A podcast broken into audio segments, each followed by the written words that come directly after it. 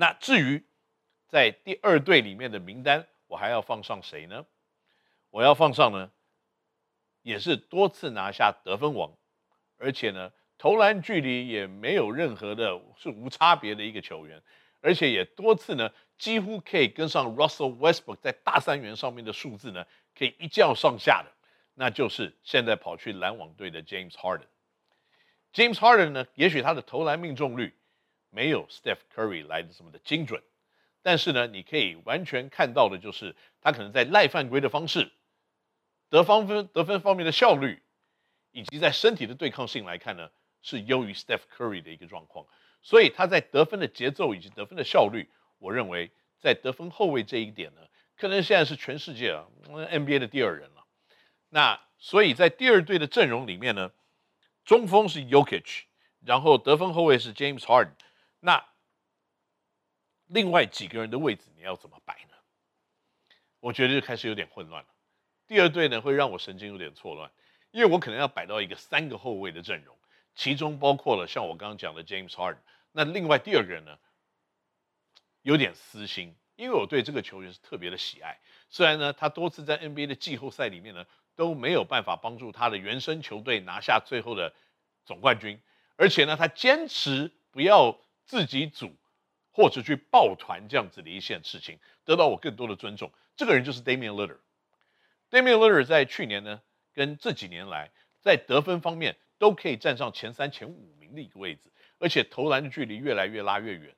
虽然有很多人就说呢，如果你把他放到了更强的队友的协助之下，他应该在西区里面可以有更好的成绩。但是我必须要跟各位朋友们讲说，啊，西区真的太有天分了。现在东区也慢慢越来越有天分，所以你光是要靠 Damian Lillard、CJ McCollum，还有一批。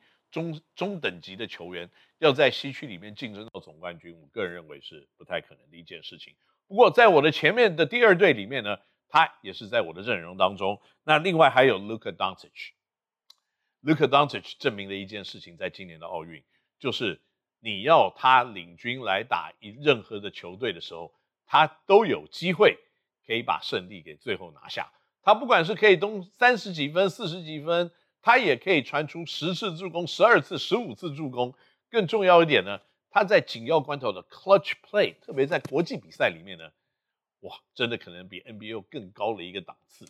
所以整体来看呢，在先发五人里面，我把三个后卫放在里面呢，来搭配着 Yokic。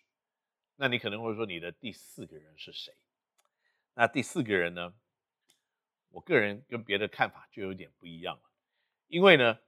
在个人的数据上的评估来看，我所说的这个第二队的先发大前锋呢，可能他伤兵的时间比较长一点点。他去年打出的数据就是没有前年来这么的漂亮。不过，不论你用什么标准来看呢，Anthony Davis，不管是在个人的能力、在团队的配合、在攻击的效率来看，都应该仍然排在 NBA 前十名的一个状况。那很多人呢，已经把他在今年的前十名替名而出，因为去年呢伤兵的问题，让他没有办法呢在这个前十名的名单。但是我个人认为，不管是个人的能力，你把去年的数据撇开来看的话，他应该都是前十名最厉害的球员。那接下来的三名呢，我认为也会跟也许有一些人的名单有一定的落差，因为呢，我在最后这三个人的名单里面呢。我排名了 Kawhi Leonard，Kawhi Leonard 也是受伤的问题，但是他攻守两端呢，仍然是联盟里面可能最厉害的一个家伙，最平均的攻守两端。可是我必须要说呢，我在最近看了太多的文章，看到 Kawhi Leonard 是为什么怎么离开的马刺，然后又因为自己呢要回到洛杉矶，又跟这个暴龙队说拜拜，甚至有 NBA 的球评开始说，全联盟最自私的球员没有第二人，就是 Kawhi Leonard。不过以他的行为来看，好像真的这么有这么一回事。不过不管怎么样，今天要面对他的又不是我，我只是排名而已。他可以来我的球队，只要我不要跟他 deal，我不管他自不自私，他只要把分数防守做好就好。所以他仍然是在我前十三名的第十一名的位置。那第十二名的位置呢？这个我必须要说，我从小就不是 Boston Celtics 球迷。任何跟 Boston 有关于的球员球员呢，我都没有真的特别的喜欢。不过呢，在这个地方，我必须要再一次的排斥我自己的成见。我必须要说，Jason Tatum 应该是联盟至少可以排到前三十十三名。我个人认为第十二名的球员，不管在得分的能力、紧要关头的跳脱，或者是呢在身高以及他可以打错位这样子的一个单打独斗的机会的能力来看，Jason Tatum 都是在我的名单里面排到第十二名的。那第十三名的人选呢？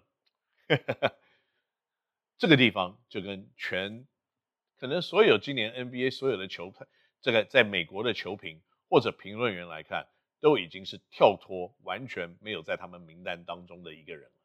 那这个人呢，对我来说非常类似 Anthony Davis 这样子的一个人，就是去年啊，他没有特别的受伤，但是太多人都说他老了，他在球队没有办法帮助球队赢得胜利，他配合度不高。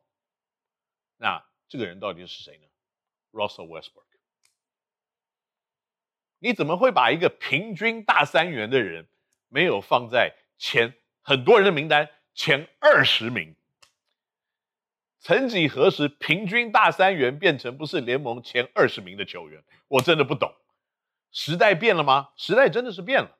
大三元的取得是越来越简单，可是越来越简单的原因，也是因为你越来越出现了像 Luka Doncic 这种怪物。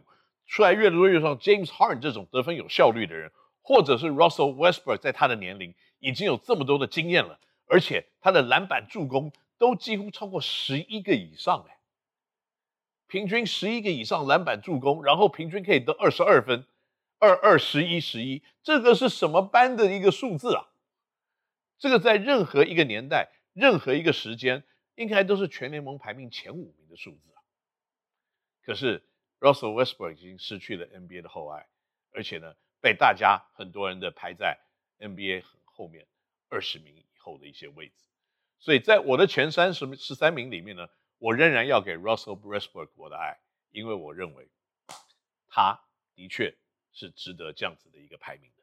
因为在同样的排名名单里面呢，还有各式各样的选手，我们连名字都没有提到，譬如说像 Donovan Mitchell，或者年度防守最佳的 Rudy Gobert。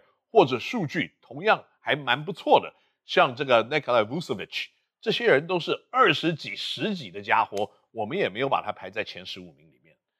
但是如果你实际上要看数字上的一个结果，以及他个人的能力会有什么样子的表现的话，我认为我的排名前十三名的人呢，都非常具有竞争性。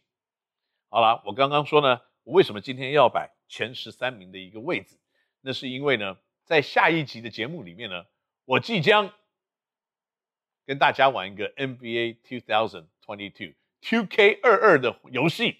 那 2K 二二游戏呢，你只能选十三个最强的，所以我即将带我选的十三个最强的球员来跟，要跟谁较量？他很厉害吗？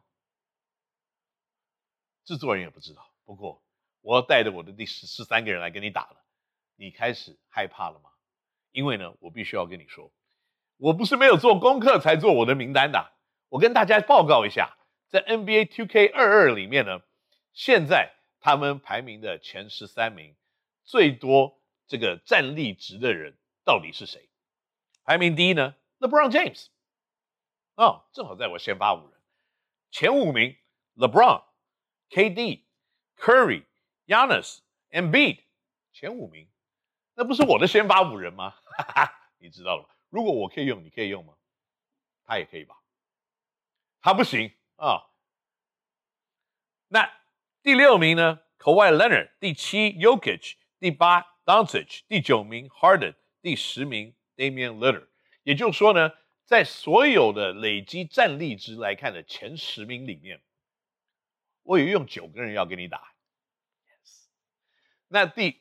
五名，第六名排的 Kawhi Leonard 正好是我的第十一人，那我只有两个人没有排在前十三名里面，一个呢是 Anthony Davis，另外一个是 Russell Westbrook。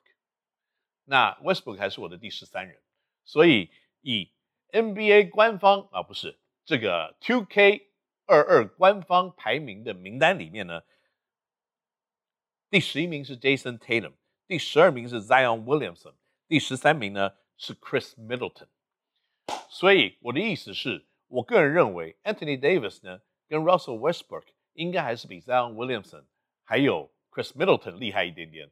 如果以这样子的逻辑来看的话，我的十三人应该是今年度可能战力非常强大的一个团队。